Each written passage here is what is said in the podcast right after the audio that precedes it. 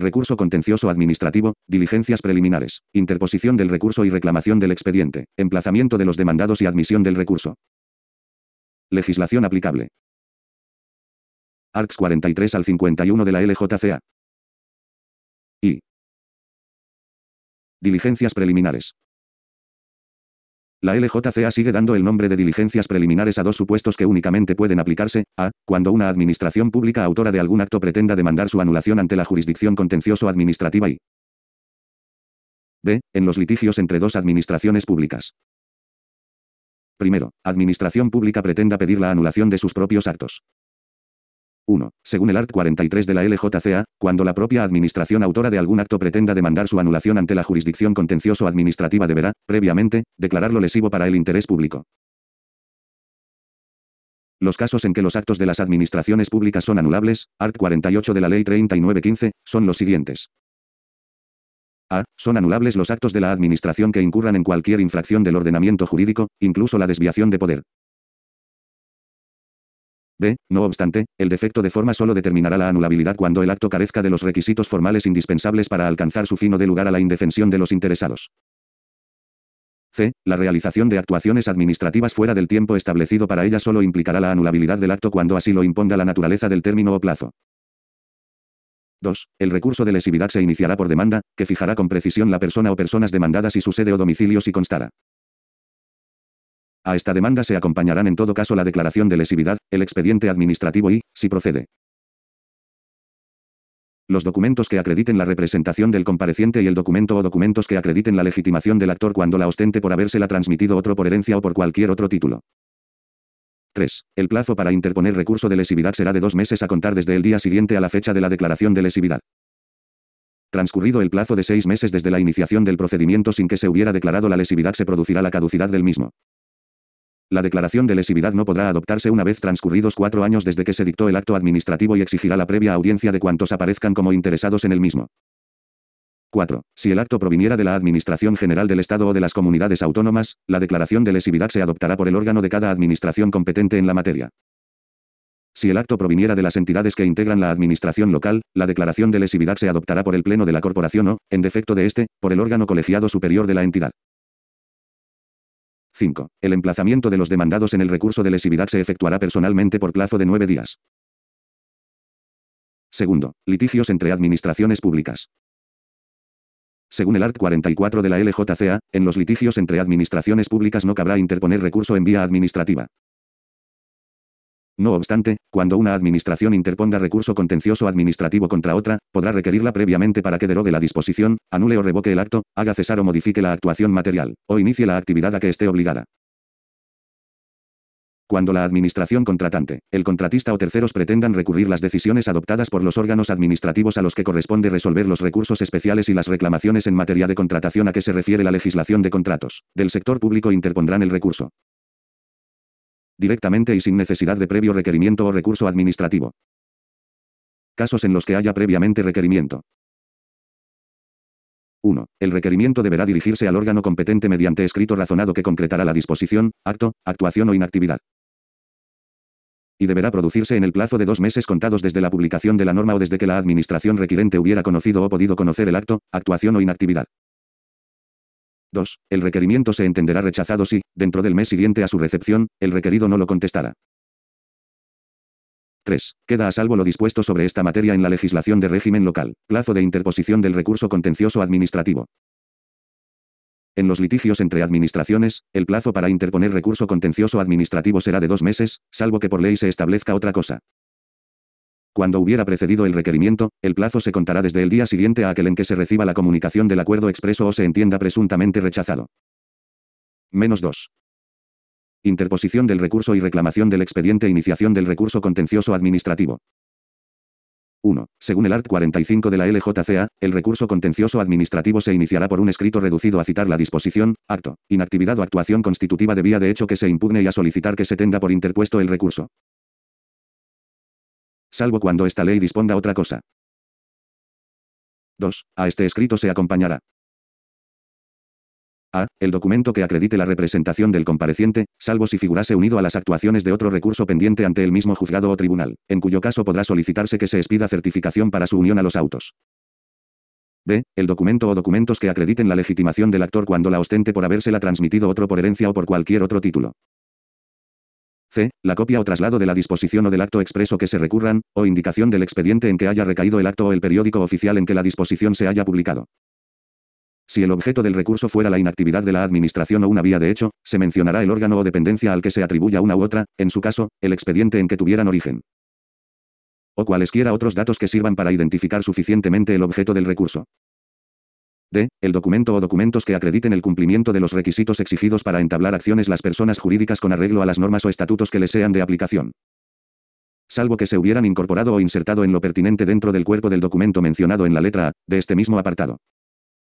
3. El letrado de la Administración de Justicia examinará de oficio la validez de la comparecencia tan pronto como se haya presentado el escrito de interposición. Si estima que es válida, admitirá a trámite el recurso. Si con el escrito de interposición no se acompañan los documentos expresados en el punto anterior o los presentados son incompletos y, en general, siempre que el secretario judicial estime que no concurren los requisitos exigidos por esta ley para la validez de la comparecencia, requerirá inmediatamente la subsanación de los mismos, señalando un plazo de 10 días para que el recurrente pueda llevarla a efecto y, si no lo hiciere, el juez o tribunal se pronunciará sobre el archivo de las actuaciones. 4. El recurso de lesividad se iniciará por demanda, que fijará con precisión la persona o personas demandadas y su sede o domicilio si constara. A esta demanda se acompañarán en todo caso la declaración de lesividad, el expediente administrativo y, si procede, los documentos de las letras A y D, del punto 2 de este apartado. 5. El recurso dirigido contra una disposición general, acto, inactividad o vía de hecho en que no existan terceros interesados podrá iniciarse también mediante demanda en que se concretará la disposición, acto o conducta impugnados y se razonará su disconformidad a derecho. Con la demanda se acompañarán los documentos que procedan de los previstos en el punto 2 de este apartado. Plazos para la interposición del recurso contencioso administrativo 1. El plazo para interponer el recurso contencioso administrativo será de 1. Acto administrativo expreso, dos meses contados desde el día siguiente al de la publicación de la disposición impugnada o al de la notificación o publicación del acto que ponga fin a la vía administrativa. 2. Acto administrativo presunto, seis meses y se contará, para el solicitante y otros posibles interesados, a partir del día siguiente a aquel en que se produzca el acto presunto. 3. Inactividad de la Administración, cuando la Administración, en virtud de una disposición general que no precise de actos de aplicación o en virtud de un acto, contrato o convenio administrativo, esté obligada a realizar una prestación concreta en favor de una o varias personas determinadas, quienes tuvieran derecho a ella pueden reclamar de la Administración el cumplimiento de dicha obligación. Si en el plazo de tres meses desde la fecha de la reclamación, la Administración no hubiera dado cumplimiento a lo solicitado o no hubiera llegado a un acuerdo con los interesados. Estos pueden deducir recurso contencioso administrativo en el plazo de dos meses a partir del día siguiente al vencimiento de la fecha de la reclamación. 4. Cuando la Administración no ejecute sus actos firmes, podrán los afectados solicitar su ejecución, y si esta no se produce en el plazo de un mes desde tal petición. Podrán los solicitantes formular recurso contencioso administrativo en el plazo de dos meses a partir del día siguiente al vencimiento de la fecha de la petición, que se tramitará por el procedimiento abreviado regulado en el artículo 78 de la LJCA. 3. Si el recurso contencioso administrativo se dirigiera contra una actuación en vía de hecho, el plazo para interponer el recurso será de 10 días a contar desde el día siguiente a la terminación del plazo establecido en el artículo 30. Si no hubiere requerimiento, el plazo será de 20 días desde el día en que se inició la actuación administrativa en vía de hecho. 4. El plazo para interponer el recurso contencioso administrativo se contará desde el día siguiente a aquel en que se notifique la resolución expresa del recurso potestativo de reposición o en que éste deba entenderse presuntamente desestimado. 5. El plazo para interponer recurso de lesividad será de dos meses a contar desde el día siguiente a la fecha de la declaración de lesividad. 6. En los litigios entre administraciones, el plazo para interponer recurso contencioso administrativo será de dos meses, salvo que por ley se establezca otra cosa. Cuando hubiera precedido el requerimiento regulado en los tres primeros apartados del artículo 44, el plazo se contará desde el día siguiente a aquel en que se reciba la comunicación del acuerdo expreso o se entienda presuntamente rechazado. Anuncio y publicación de la interposición del recurso contencioso administrativo. 1. Una vez admitido a trámite el recurso contencioso administrativo, el letrado de la Administración de Justicia en el siguiente día hábil acordará, si lo solicita el recurrente, que se anuncie la interposición del recurso y remitirá el oficio para su publicación por el órgano competente, sin perjuicio de que sea costeada por el recurrente en el periódico oficial que proceda atendiendo al ámbito territorial de competencia del órgano autor de la actividad administrativa recurrida. El letrado de la Administración de Justicia podrá también acordar de oficio la publicación, si lo estima conveniente. 2. Si se hubiera iniciado el recurso mediante demanda y éste se dirige contra una disposición general en que no existan terceros interesados, deberá procederse a la publicación del anuncio de interposición de aquel en el que se concederán 15 días para la personación de quienes tengan interés legítimo en sostener la conformidad a derecho de la disposición, acto o conducta impugnados.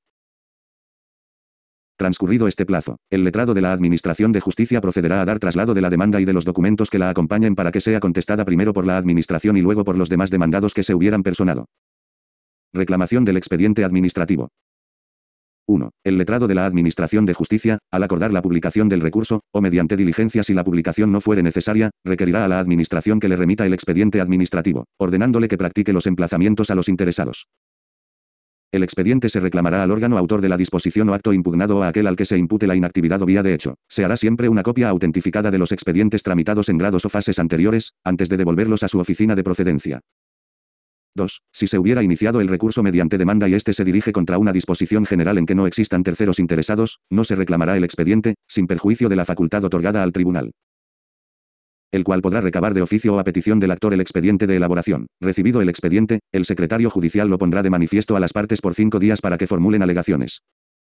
3. El expediente deberá ser remitido en el plazo improrrogable de 20 días, a contar desde que la comunicación judicial tenga entrada en el registro general del órgano requerido. La entrada se pondrá en conocimiento del órgano jurisdiccional. 4. El expediente, original o copiado, se enviará completo, foliado y, en su caso, autentificado, acompañado de un índice, asimismo autentificado, de los documentos que contenga.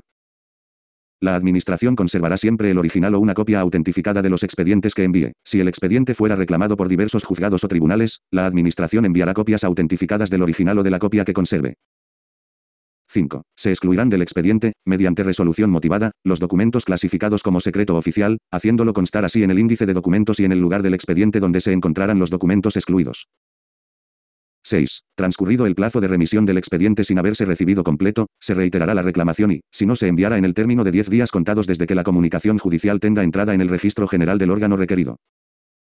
Tras constatarse su responsabilidad, previo apercibimiento del secretario judicial notificado personalmente para formulación de alegaciones, el juez o tribunal impondrá una multa coercitiva de 300 a 1.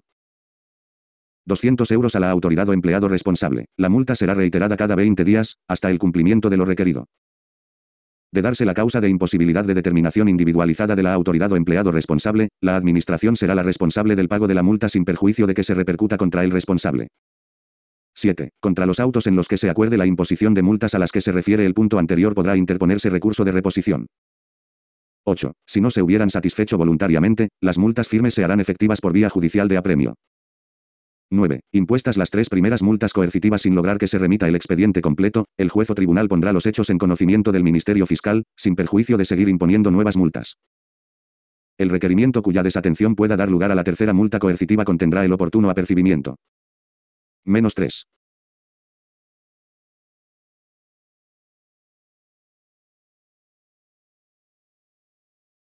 Menos 3. Emplazamiento de los demandados y admisión del recurso emplazamiento de los demandados. 1. La resolución por la que se acuerde remitir el expediente se notificará en los cinco días siguientes a su adopción, a cuantos aparezcan como interesados en él, emplazándoles para que puedan personarse como demandados en el plazo de nueve días. La notificación se practicará con arreglo a lo dispuesto en la ley que regule el procedimiento administrativo común, Ley 3915 en los recursos contra las decisiones adoptadas por los órganos administrativos a los que corresponde resolver los recursos especiales y las reclamaciones en materia de contratación a que se refiere la legislación de contratos del sector público se emplazará como parte demandada a las personas distintas del recurrente, que hubieren comparecido en el recurso administrativo, para que puedan personarse como demandados en el plazo de nueve días. 2. Hechas las notificaciones, se enviará el expediente al juzgado o tribunal, incorporando la justificación del emplazamiento o emplazamientos efectuados, salvo que no hubieran podido practicarse dentro del plazo fijado para la remisión del expediente, en cuyo caso éste se enviará sin demora. Y la justificación de los emplazamientos una vez se ultimen.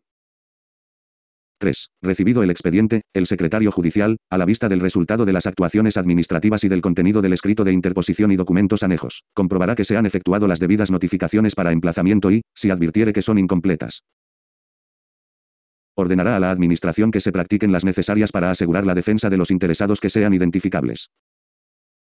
4. Cuando no hubiera sido posible emplazar a algún interesado en el domicilio que conste el secretario judicial mandará insertar el correspondiente edicto en el periódico oficial que proceda atendiendo al ámbito territorial de competencia del órgano autor de la actividad administrativa recurrida.